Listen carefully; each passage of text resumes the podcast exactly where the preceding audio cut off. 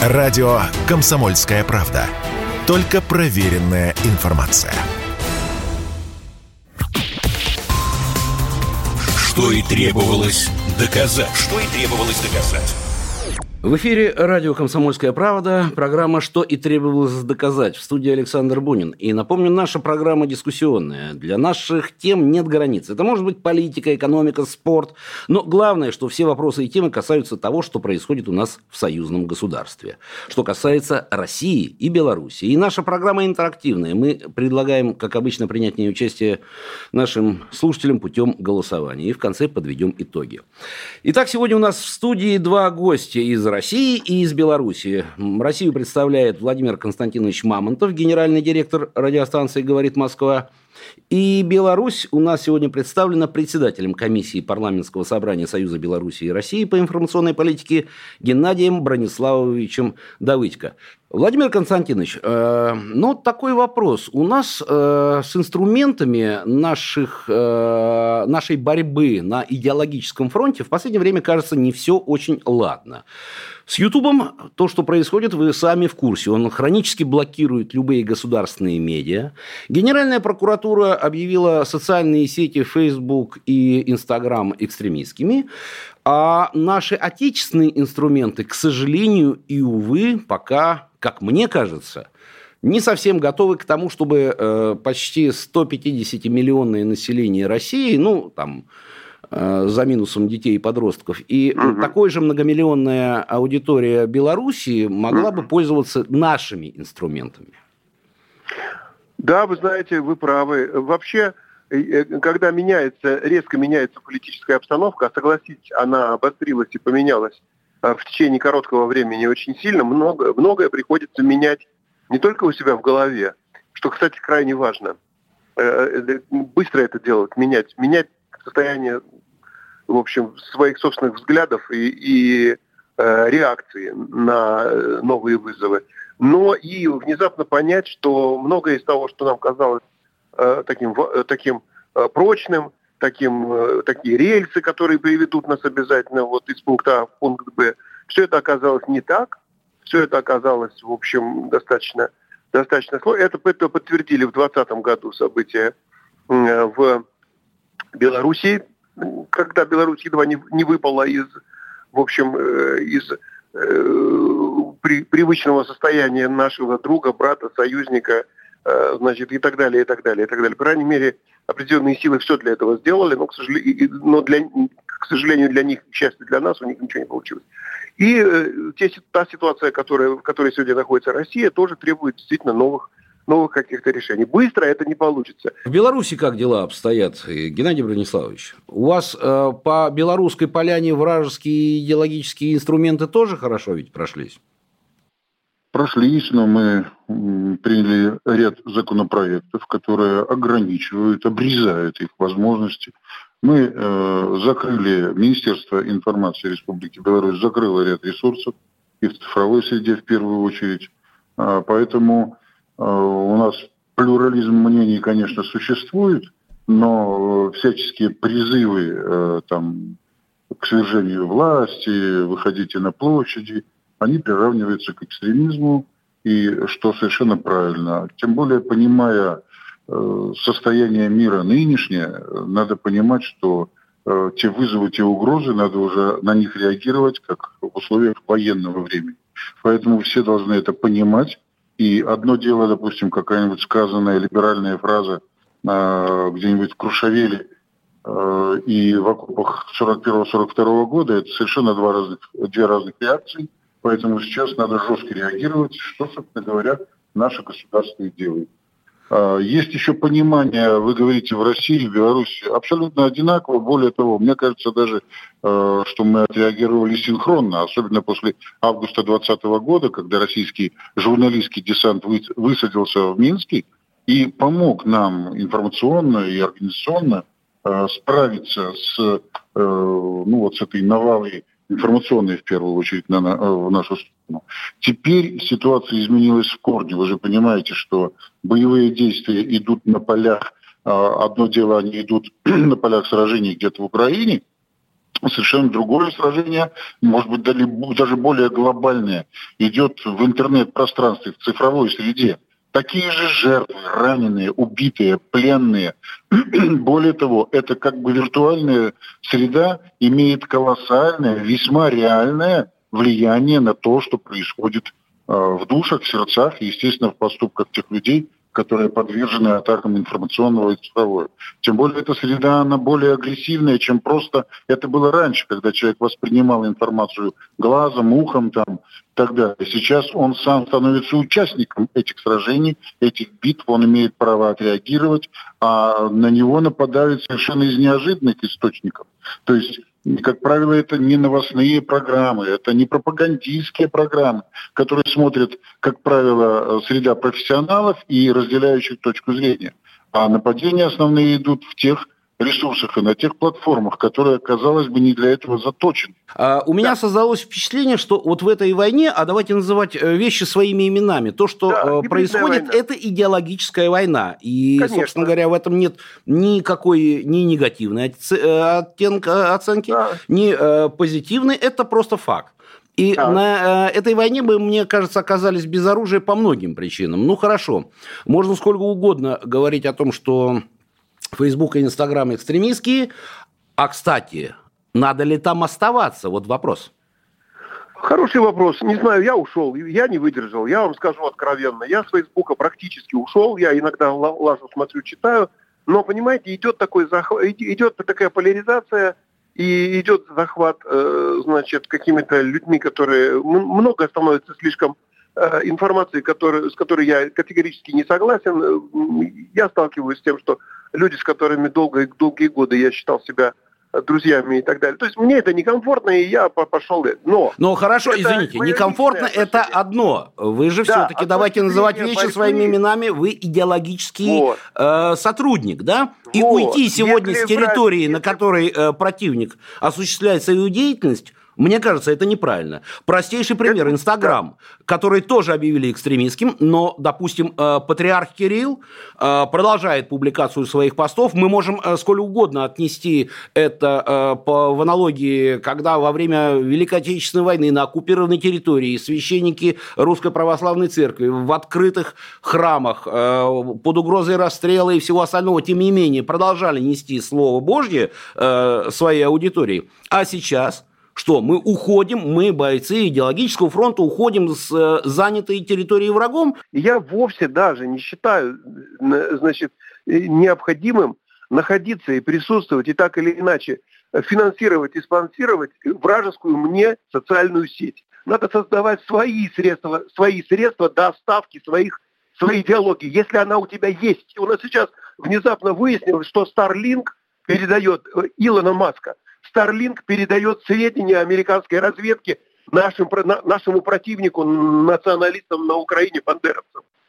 Какой ужас! Что делать с этим маском? Да ничего. Когда у нас предлагали в России э, люди соображающие запустить, э, значит, э, 100 тысяч или там 30 тысяч для начала хотя бы маленьких спутников и сделать покрытие э, вот такое, обеспечивающее передачу любых данных. Ну, приблизительно как мы привыкли к сотовым вышкам который на каждом шагу мы видим, да? А там мы не видим, но там летают, в, в космосе летают тысячи и обеспечивают оперативную передачу информации, разведданных, глупостей разных, порнографических открыток, чего хотите, понимаете?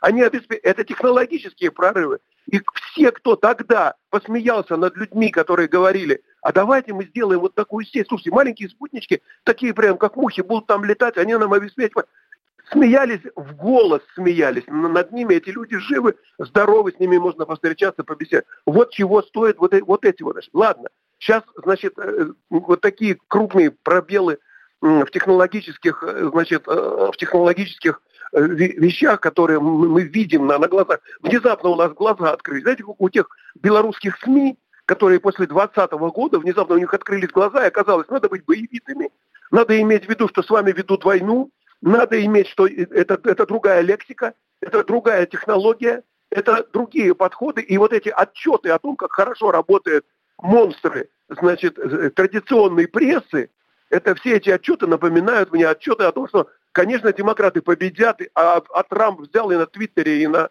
значит, на разной ерунде, там, на, на, на, на Фейсбуке, на правильных технологиях взял еще и президентом стал. А в эти все эти бронепоезда и дредноуты, которые правильно себя вели, якобы, и должны были обеспечить демократам победу, не обеспечили. Вот эти аналогии действуют. Надо это иметь в виду. Ну так если эти аналогии сегодня действуют, и вы, Владимир Константинович, уходите с этого партизанского поля боя, так где же тогда нам кадры брать? Я был на большом симпозиуме православных э, священников. Э, они говорили о том, как надо, насколько им надо пускать интернет в, э, в жизнь свою собственную, да? И там было два, две категории. Молодые священники, которые говорили, конечно, надо пользоваться интернетом, и вы правильно сказали, э, Кирилл, э, наш патриарх и э, святейший, действительно пользуется и правильно делает. Да? Но были священники и старшего поколения, которые говорили, я э, у врат церкви вместе с паствой не пущаю дьявола внутрь. Понимаете, что? А вы тут какой-то интернет нам рассказываете. Я стою, с хоругвью, значит, осеняю, с крестом и осеняю крестом, и, значит, растворяется дьявол на ближайших подходах На что молодой священник, не очень понравился, это я запомнил надолго. Молодой священник сказал, вы знаете, при всем уважении к вам, отец Серафим, или как там его звали, я не помню. Да, он сказал, но дьявол к вам через трубу уже пролез. Э, напомню, это был Владимир Константинович Мамонтов, генеральный директор радиостанции «Говорит Москва», и мы говорили о том, сможет ли Россия донести свою правду что и требовалось доказать. Что и требовалось доказать. Что и требовалось доказать. Что и требовалось доказать. Напомню, в эфире радио «Комсомольская правда» программа «Что и требовалось доказать» в студии Александр Бунин. И также напомню, что наша программа дискуссионная. Для нее нет границ каких-либо. Это может быть политика, экономика, спорт. Но главное, что все вопросы и темы касаются того, что происходит у нас в союзном государстве. В том, что касается России и Беларуси. И наша программа интерактивная. Мы предлагаем принять в ней участие путем голосования и в конце подведем итог. И сегодня вопрос слушателям звучит так. Сможет ли Россия все же донести свою правду? Если вы считаете, что да, тогда ответы присылайте на номер 8 800 200 ровно 9702 или 8 967 200 ровно 9702. Э, это можно телефоном, смс, ватсапом, телеграммом, вайбером. Сможет ли Россия донести свою правду? 8 800 200 ровно 9702 или 8 967 200 ровно 9702. Да или нет? Напомню, сегодня у нас в гостях э, Владимир Константинович Мамонтов, генеральный директор радиостанции «Говорит Москва», и Геннадий Брониславович Давыдько, председатель комиссии парламентского собрания Союза Беларуси и России по информационной политике. Вы только что услышали мнение Владимира Мамонтова, что надо уходить с вражеской территории. А вот что думает Геннадий Давыдько? Ведь в свое время, как никто другой, Беларусь познала, что такое оккупация на себе, и белорусские партизаны вошли в легенду своими акциями операциями, которые они осуществляли на вражеской территории. Мы сегодня понимаем прекрасно, что Инстаграм, Ютуб, Фейсбук – это вражеская территория. И что? Мы теперь оттуда уходим? У вас есть аккаунт или там был аккаунт? Да, был. А но, а сейчас правда, что происходит?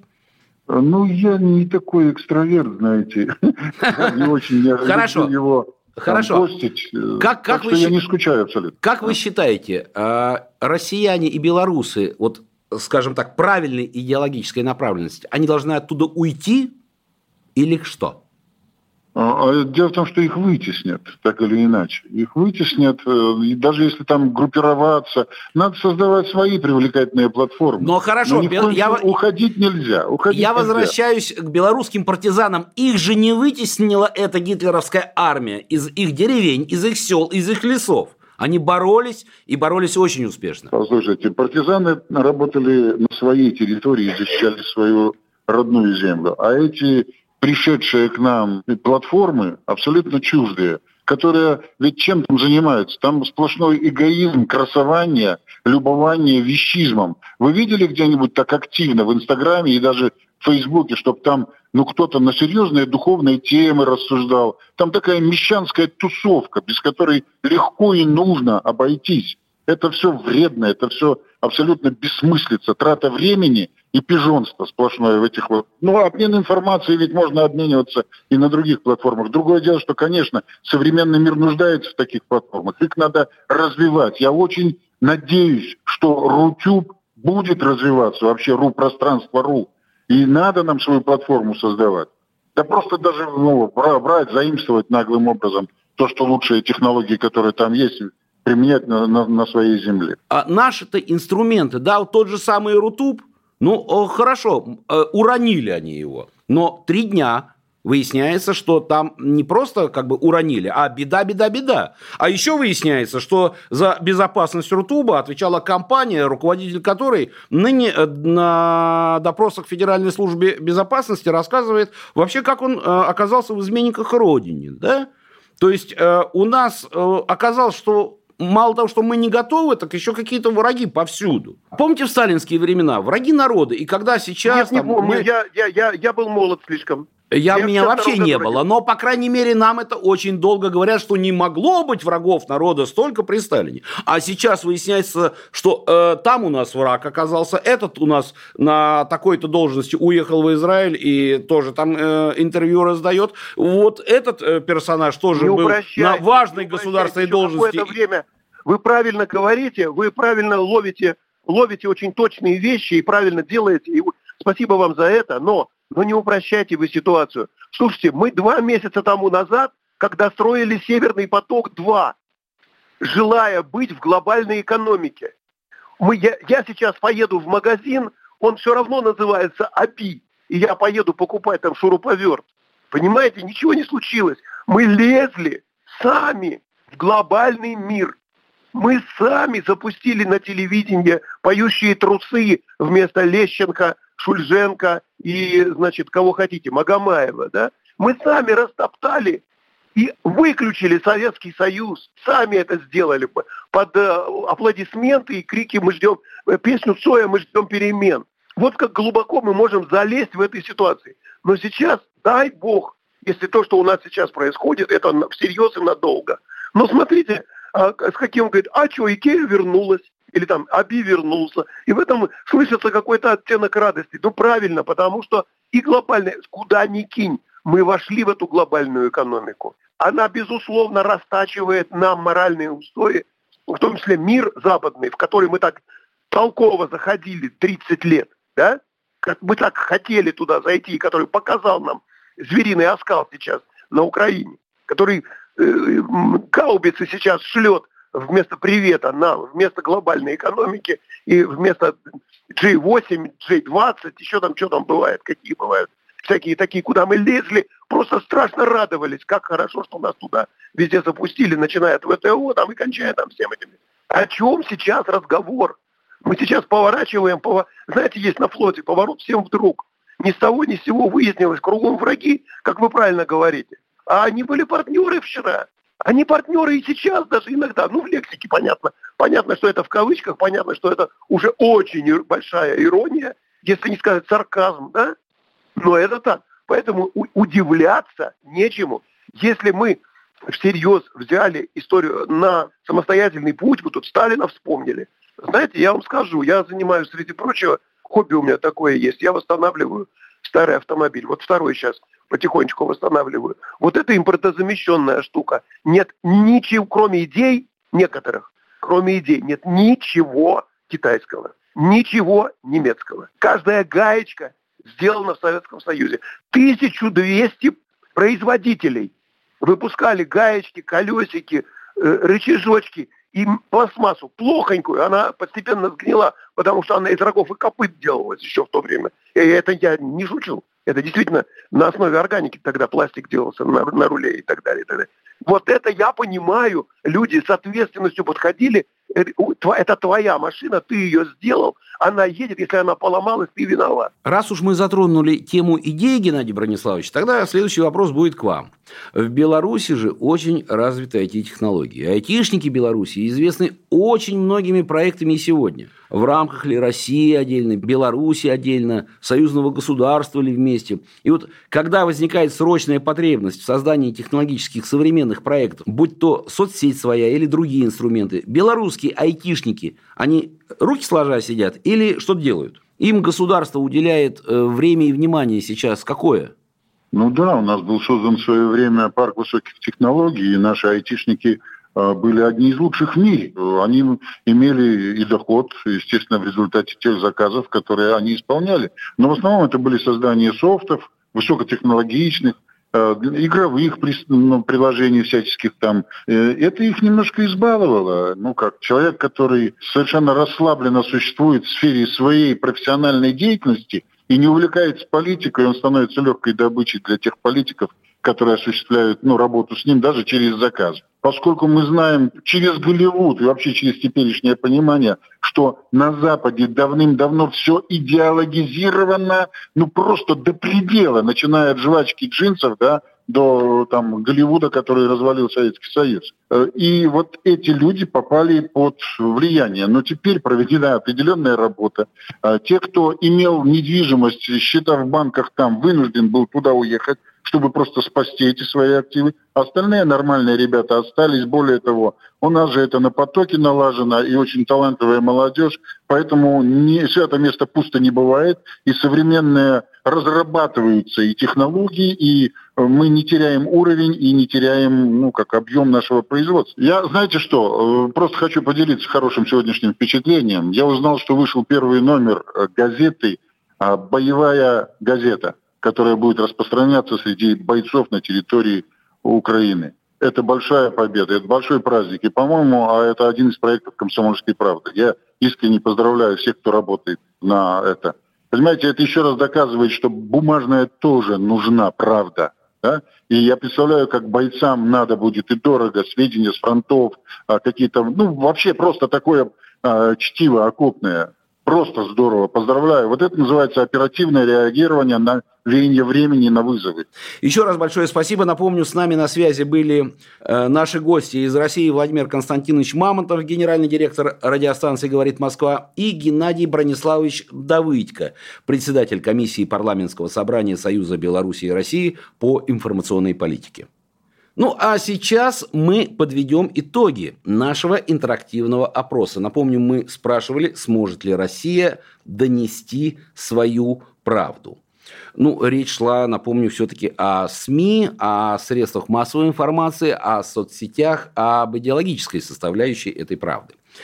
76% нашей аудитории считают, что да, Россия и Беларусь смогут донести свою правду. Ну, что же, честно могу сказать, мне казалось, что, может быть, будет цифра меньше. Но, по крайней мере, это та правда, которая у нас сегодня из нашего опроса присутствует.